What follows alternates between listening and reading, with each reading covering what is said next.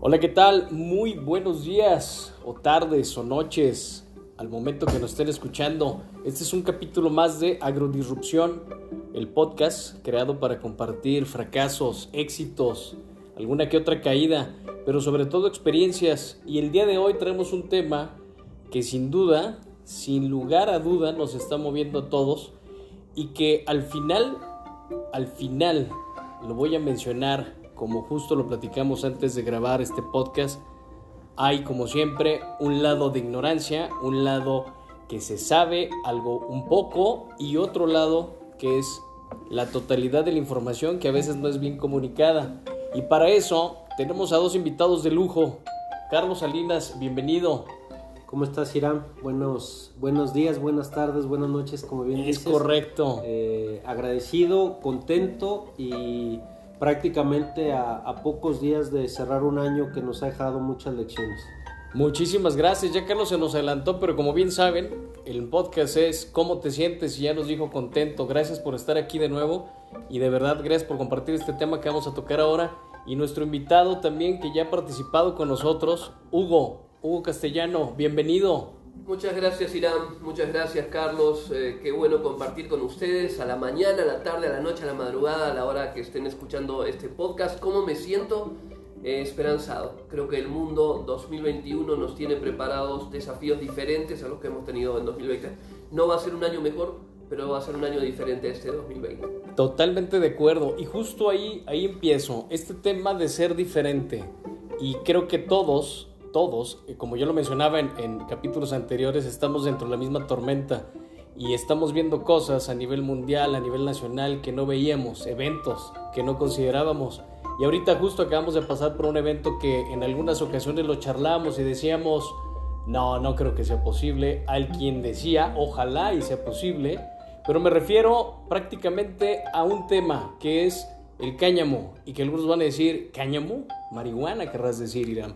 Pues posiblemente, pero a mí me gustaría que abordáramos este tema desde una visión de secretaría y desde una visión, es decir, gobierno, por supuesto, y una visión de comunicación, porque creo que es donde está esta ventana de oportunidad. ¿Y por qué lo menciono ventana de oportunidad? Como lo dije al inicio del podcast, considero que hay una información que se transmite, otra que no se transmite igual, pero que hay un gran beneficio con este tema que hoy día es tan sonado, la legalización de una planta que no dejemos de mencionar, es una planta y tiene sin número de beneficios. Entonces, la pregunta está abierta. ¿Qué opinan ustedes de esta legalización, pero desde la visión de la agricultura? Para un campo de Jalisco, para un campo de México, para un campo donde hay oportunidades, pero que realmente tendríamos que descubrirlas en conjunto. ¿Quién quiere iniciar? Sí, mira, si, si me permites, si voy a dar un poquito pasos para atrás. Lo decías en la introducción, el mundo constantemente viene en cambios, pero particularmente este 2020 ha tenido muchos cambios.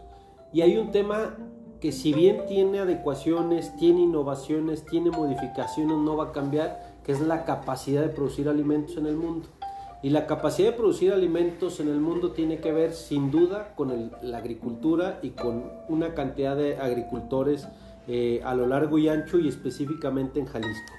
En el caso de Jalisco y trazar muy rápido, como bien dices, a nivel de Secretaría de Gobierno, hemos puesto como acentos muy importantes, una en el tema de construir una política pública que atienda distintos factores que tienen que ver con temas eh, hoy de un gran eh, una gran coyuntura que tiene que ver con una agricultura sustentable, con el mejor cuidado del medio ambiente, con el campo para jóvenes, con el campo para mujeres, con mayor dotación de capacidades a los propios productores y, logrando una infraestructura adecuada, como pasa el programa de toda máquina, como pasa el tema de los rastros y como pasa el mercado, eh, los mercados municipales y una serie de maquinarias que están hoy puestas al campo de Jalisco. Sigue otra parte que tiene que ver con la visión de ser Jalisco el número uno en temas de calidad, de inocuidad y de sanidad. Y para eso logramos un tema con la Agencia de, Sanidad e Inocuidad Agroalimentaria y tiene que ver también con cómo nos estamos normando y regulando, que es la creación de la primera ley agroalimentaria. De ahí derivamos un fortalecimiento y un distintivo que tiene que ver con marca Jalisco. Todo esto, ¿por qué lo menciono? Porque sin este apartado caeríamos en el grave error de decir, sí, está excelente la aprobación de la marihuana, vamos, es una ley de normatividad general y haremos en Jalisco lo que le corresponda. Pero ¿dónde dejamos la parte productiva? ¿Dónde dejamos la parte industrial? ¿Dónde dejamos el futuro de muchos jóvenes y de muchos niños y de muchas mujeres? ¿Y dónde aprovechamos la gran coyuntura que ya se puso en la mesa un diálogo para pensar en estos términos? En un término productivo para el Estado, para el país y para el campo, en un tema de visión a mediano y a largo plazo y en un tema de incluir los esquemas de innovación, de tecnología, de juventud en proyectos nuevos que detonen la riqueza del campo de Jalisco. Y es ahí donde me gustaría un poquito como que parte de este diálogo pensáramos como punto central y que no lo digo yo, está sostenido en distintas tesis, que el cáñamo puede ser un gran activo para revolucionar y evolucionar sobre todo la parte de América Latina y ser un gran aliado para el caso de Jalisco y de México para detonar zonas hoy no productivas, hacerlas productivas, para zonas hoy no de empleabilidad, generar este empleo y para lograr precisamente este gran comunicación, este gran híbrido que tiene que ver con la agricultura sustentable, porque además encontramos que este tipo de cultivos no necesitan el agua que otros cultivos, no afectan los suelos como lo afectan otros, otros cultivos y sobre todo nos permite también en términos de tiempo ser altamente rentables y productivos y que además, insisto, los estudios te hablan hoy de 10.000 a 25.000 formas de transformación en la industria. Es decir, si no entendemos de atrás para adelante que una, un cultivo me puede dar 25 mil distintos temas en textiles, en medicinas, en cosméticos, en un sinfín de temas agroindustriales, entonces la verdad es que no estamos entendiendo qué es lo que viene en los próximos años. Totalmente de acuerdo y fíjate, acabas de tocar un tema que lo, lo charlábamos. Hay mucha mala información, reitero, y esto no olvidemos algo, hay proyectos agroindustriales que son magníficos, lo hemos observado en otras partes del mundo. Y justo ahí abro este diálogo ahora con, Hugo. Y esta parte para, para agrodisrupción es bien importante. ¿Cómo comunicarlo? Porque si bien es cierto, esta parte recreativa que está sonando tanto, yo sí voy a decir algo con todo el respeto para los medios, pero creo que le están dando un exposure o el foco o la galería, ¿me explico? Eh, es decir, a esta parte recreativa cuando lo acaba de mencionar Carlos, nosotros, ejemplo, en el agro podemos generar N cantidad de proyectos que estamos hablando de ser autosustentables, tener empleo, poder, como bien lo dijiste Carlos, detonar regiones que hoy día no están detonadas por falta de agua, por ejemplo, que es lo que más me llama la atención. Entonces, Hugo, desde tu experiencia, ¿cómo debemos afrontar este tema? Porque es bien, bien importante la línea que vayamos a darle y que todo lo que tú nos aportes creo que quien nos escucha la va a aprovechar muchísimo. Bueno, primero, eh, eh, Carlos Irán, eh, hay que tener en cuenta de qué se trata la disrupción cuando se habla de agrodisrupción. Es pensar diferente, observar diferente algunas realidades que durante muchos años, por no decir décadas, han ocupado el imaginario colectivo relacionado a determinados productos o a determinados cultivos. El cáñamo, en términos normativos, en términos científicos, en términos eh, generales es industrial, se le puede denominar cáñamo industrial.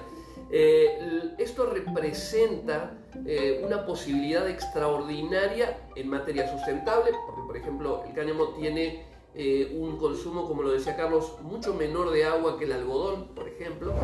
Y en otro punto que también es significativo, es, de enorme fuerza, eh, da la posibilidad o abre la posibilidad de procesos industriales que generan algo que hoy, hoy en el mundo es clave, fuentes de trabajo.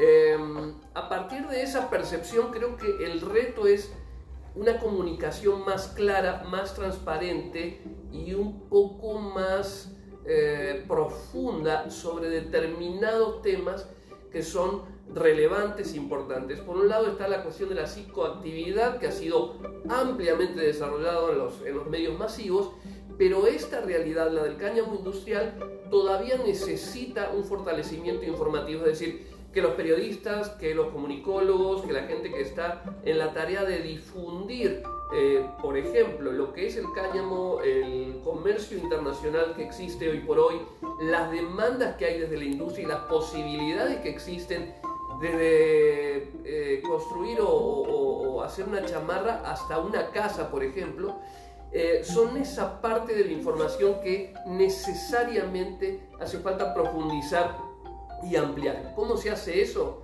Y acá ya dentro traigo el, tema de un terreno que conozco bien, es profundizar la calidad informativa. Con calidad informativa uno puede conocer, por ejemplo, estos aspectos tan importantes que para Jalisco pueden ser eh, eh, determinantes en cuanto a una, no una, sino un conjunto de posibilidades a partir, insisto, de un cultivo que ahora eh, tiene la atención focalizada por eh, esas capacidades, por esas posibilidades, una de ellas fuente de trabajo, otra eh, los cosméticos, este, la construcción eh, y un montón de otros materiales que nos sirven en, en, la vida diaria. El cáñamo hoy debería ser considerado como un elemento industrial y un generador de fuentes de trabajo y como una potencial gran oportunidad que a su vez abre la puerta a muchas oportunidades. Comunicar eso es clave porque es entender mejor el mundo en el que vivimos, los productos que cultivamos y qué significa cada uno de esos productos. Totalmente, y tocaste un tema bien, bien importante, el significado de hacer qué. ¿Y a qué me refiero con esto? Sin duda, sin duda estamos frente a una gran oportunidad, pero también estamos frente a tiempos, como lo mencionamos al inicio, frente a un año que es difícil, frente a un liderazgo. Ayer escuché este término que me pareció sorprendente, un liderazgo chicharronero refiriéndose a un tema donde el liderazgo está perdiendo esa capacidad de verdad de dirigir, de liderar, válgame la expresión. Entonces, ¿por qué lo menciono? ¿Cuál sería el reto? ¿Cuál sería el reto en su opinión que debemos afrontar como agroempresarios, como agroemprendedores, para todos los agroemprendedores que nos escuchan?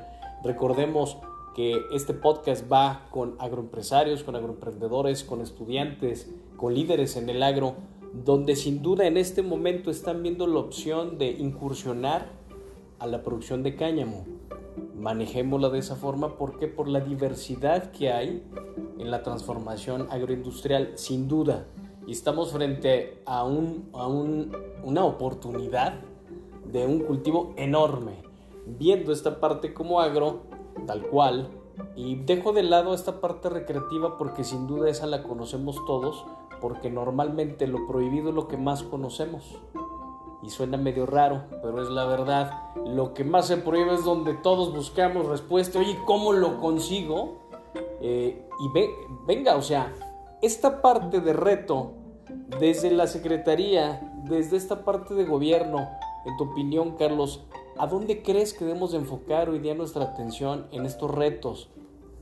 Mira, y, nomás porque me gusta el tema, eh, voy, a, voy a tomar un poco de lo que dices. El liderazgo es consenso, el liderazgo es aprender precisamente las experiencias propias y las ajenas, y eso es lo que hoy estamos careciendo precisamente en, una ruta de nuestro país. Lo decía, eh, no voy a decir el nombre para no hacer publicidad, pero lo decía hace unos días cuando salió la discusión del tema a nivel federal, un actor político, una reflexión muy clara, cuando decían, la aprobación del tema de la marihuana genera daños, sí, como genera daños y adicción el vino. Y sabemos la historia de lo que sucedió con el vino en el mundo. y sabemos hoy cómo se vende el vino, pues lo digo con todo respeto, hasta en la tienda de la esquina, ¿no? Es decir, eh, creo que todo tiene que ver con una cultura personal y con, y con temas de hábitos y no vamos a, tampoco a negarnos de las realidades de cómo se está moviendo todo el mundo. Yo que voy un poquito a las experiencias, en el tema específico del cáñamo hay distintos estudios que hablan, una que inclusive sirvió para temas del hilo, para construir los barcos con los que emprendió su búsqueda a, a, nuevas tierras Cristóbal Colón. Se habla que fue la primera, el cultivo que tuvo que ver con textiles. 8000 años antes de Cristo. Se habla precisamente que fue uno de los cultivos para mandarlos en temas industriales hace 6000 años eh, eh, por parte de los asiáticos.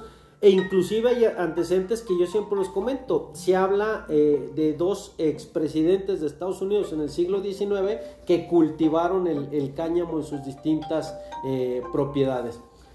¿Todo esto qué quiere decir? ¿Por qué llegó un fin a una historia del cáñamo porque precisamente lo quisieron unir en la misma línea de conducción que tenía que ver con la prohibición de la marihuana. Y ahí quizá es donde perdemos la expectativa que hoy tenemos que recuperarla, insisto, con una visión diferente, con una visión fresca y con una visión como tú bien decías. Estamos en un año que se tienen que tomar tres decisiones importantes. ¿Qué hago con el tema salud? ¿Qué hago con el tema de los nuevos pasos a nivel económico que tienen que surgir, innovarse, recuperarse y fortalecer las economías mundiales? ¿Y cómo voy a trabajar para que no me suceda lo que me sucedió hoy? Esa tendría que ser la tres visiones de toda la discusión del mundo para precisamente tomar medidas eh, eh, muy importantes para que podamos construir futuro. Y es ahí donde viene eh, precisamente la gran oportunidad y que desde la Secretaría hemos tenido diálogos internos para entender, para prepararnos, para ver la capacidad productiva que puede tener este Estado y que lo digo con toda claridad, como hoy somos líderes en muchos de los temas, queremos ser que este Estado sea líder eh, en el tema del cáñamo desde su perspectiva industrial. ¿Por qué? Porque precisamente lo decías, toda la, historia que hemos nosotros estudiado ha sido generación de riqueza, generación de empleo, generación de oportunidades y sobre todo algo muy interesante, la relación y la vinculación que tiene una persona de tercera edad con la misma eh, juventud. Y esto también nos es una política muy integral y muy sana y en sí, y vuelvo a insistir, tiene que ver también con una política que queremos que el campo sea productivo, pero que sea productivo por muchos años. Y ese es un tema que también estamos poniendo acentos en los nuevos cultivos, cómo mejoramos suelo, cómo cuidamos el agua, cómo somos cada vez biodegradables y qué vamos a hacer en los próximos años, porque tampoco nos servirá el mote gigante agroalimentario con una vigencia y con una caducidad en los próximos años. Totalmente de acuerdo. Y, y, si bien acabas de mencionar este tema que a mí me encanta y que así se llama el podcast, esta parte de irrupción, que lo decía Hugo, y este punto de inflexión yo lo vería más como una parte de inicio.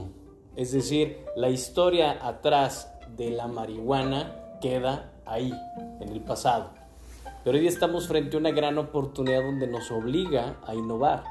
Es decir, estos tiempos nos obliga, y yo vuelvo a tomar el tema de liderazgo, a cambiar, a reinventarnos, a poder observar esto como una gran oportunidad y, sobre todo este tema de los retos. Muchísimas gracias, Carlos. Hugo, ¿cómo, ¿cómo ves tú? ¿Cómo lo sientes? ¿Cómo lo percibes? Este tema de los grandes retos que tenemos frente a este, que para su servidor es una gran oportunidad para el agro Jalisco y México. Bueno, primero, eh, permítanme, este, ustedes son más jóvenes.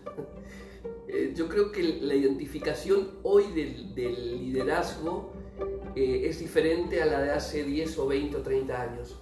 Hoy el liderazgo tiene mucho que ver con el conocimiento, con esa capacidad de recuperar históricamente y ver todo el recorrido que Carlos contaba de un material que ha sido, eh, no sé si la palabra es olvidado, pero tenido en un segundo o tercer plano por otras cuestiones históricas que también estaban ustedes referenciando y que lo han opacado un poco. Eh, me parece que el, el liderazgo hoy pasa por conocer por el conocimiento, por un fuerte conocimiento, por, un fuerte, por una fuerte recuperación histórica. Las nuevas generaciones eh, necesitan entender esto. La inmediatez hoy es un, un, activo muy, muy variable. Hay que mirar un poco hacia atrás, entender de dónde venimos y qué podemos hacer hacia adelante. Y en ese contexto entonces aparece creo que eh, lo, lo central que es la innovación. El cáñamo industrial tiene muchas características que pocos conocíamos hace algunos años, que hoy se están haciendo más visibles por un mercado global que involucra a muchos países. Canadá es un caso, Francia es otro. Estaba leyendo algo sobre España hace unos días, muy significativo en regiones de España donde el cáñamo se trabaja mucho, eh, en materia, digo, productiva y una demanda industrial de la fibra que es eh, muy significativa y que no, conocemos demasiado. En ese conocimiento, Irán, Carlos, en ese reconocimiento, creo que está sustentada la posibilidad de hacer desarrollar esta oportunidad productiva, sustentable, con generación eh, de desarrollo industrial, con generación de fuentes de trabajo y con esa percepción que Carlos comentaba al principio, un campo diferente, ver un campo con futuro, un campo distinto, quitarle el sesgo que durante muchos años eh, hemos tenido de la actividad agrícola y pecuaria. El campo tiene mucho por decir y mucho por hacer y esa creo que es la línea. Totalmente. Fíjate, mencionaste algo bien, bien importante. Una vez más, gracias por las aportaciones porque lo dijiste bien y lo cito, es momento de reconocernos, es momento de podernos dar cuenta y me incluyo el que no solamente, y reitero, es esta parte recreativa porque sucede, pongo ejemplo el agave.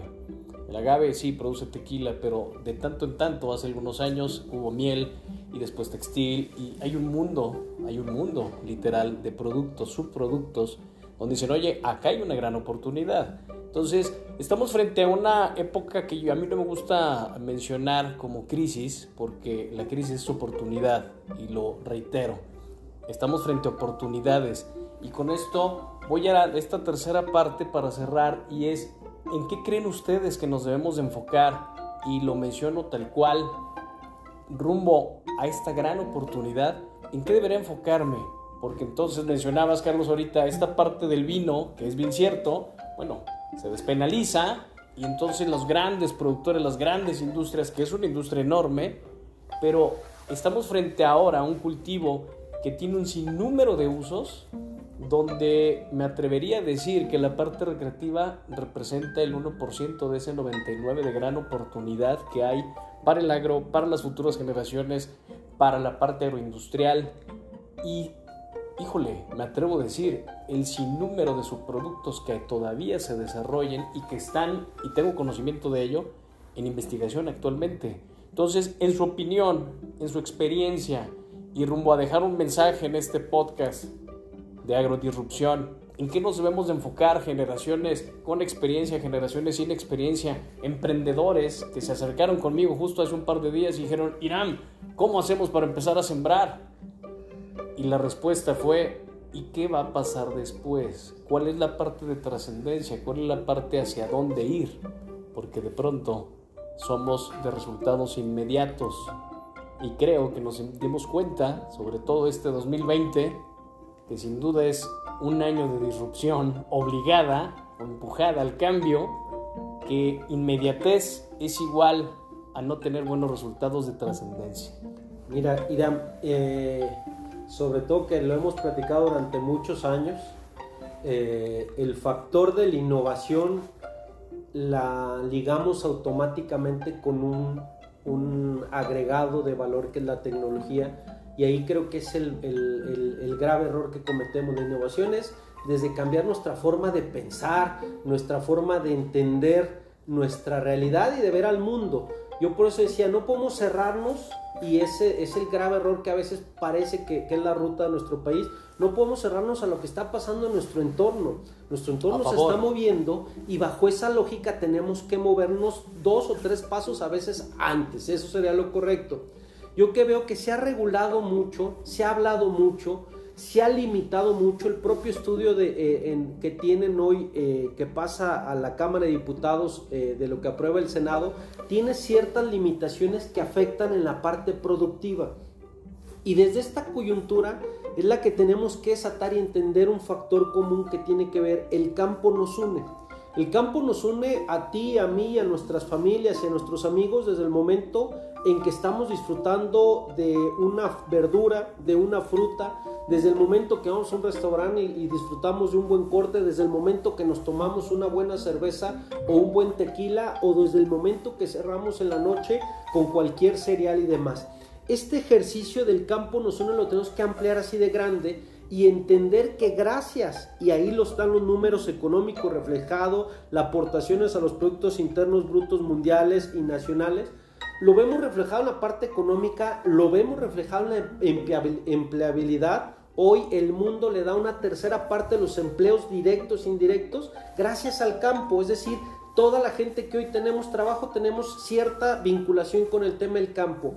Si lo vemos en términos de desarrollo sociales, comunidades enteras se han gestado gracias a cooperativas, gracias a, distintos eh, entornos comerciales, gracias a ciertos espacios como existían, sobre todo antes y que cada día se van perdiendo. Las tequileras de Jalisco las vemos, eran pequeños pueblos que se empleaba la gente del pueblo para producir el tequila. Ese aspecto que tiene que ver con comunidad y luego se transforma en desarrollo social y en educación, esta es la vida del campo y este es el campo que nos une. Si no entendemos de esta manera tan amplia que cualquier decisión que no tenga que tener sesgos, y lo hablo aquí a manera de autoridad, sesgos de pensamiento moral o de la forma en como Carlos piensa. No, señores, la tarea que tenemos los del gobierno y la tarea que tienen lo que legislas es pensar en los bienes públicos y en los bienes comunes y en construir futuro. Y ese es el punto de partida. Queremos desde la Secretaría de Agricultura, queremos desde el gobierno de Jalisco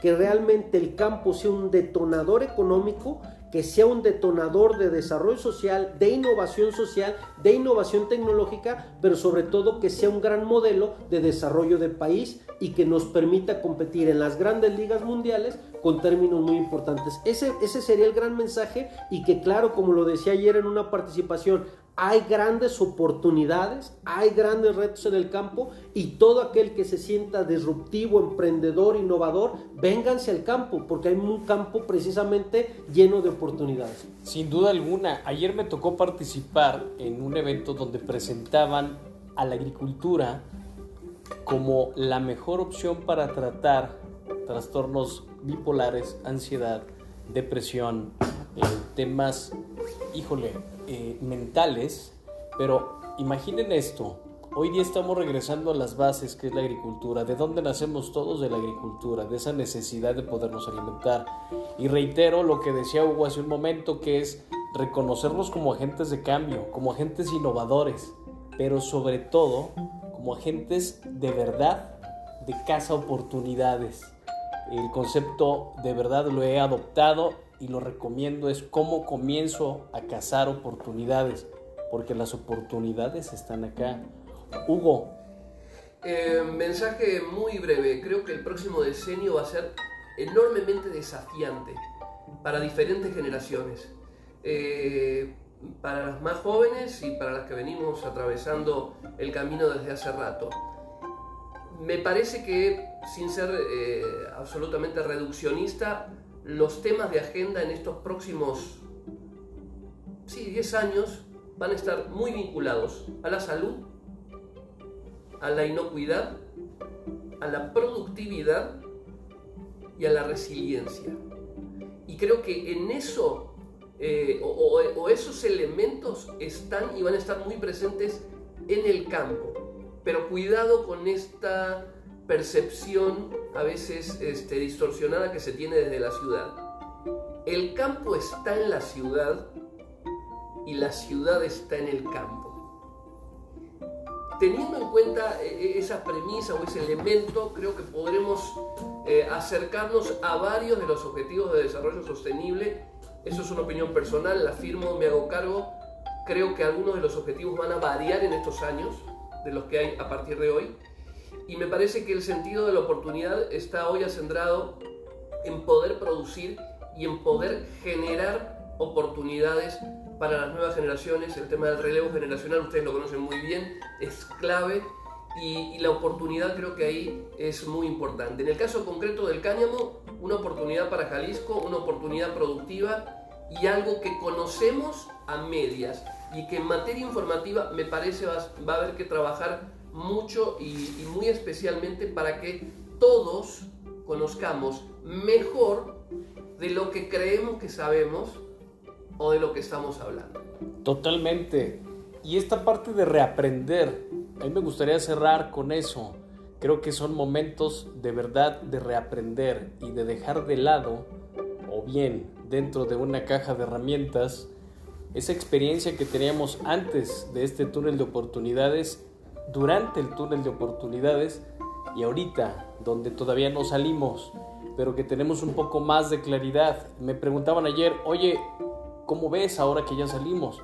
Yo pues tomemos una pausa, no hemos salido.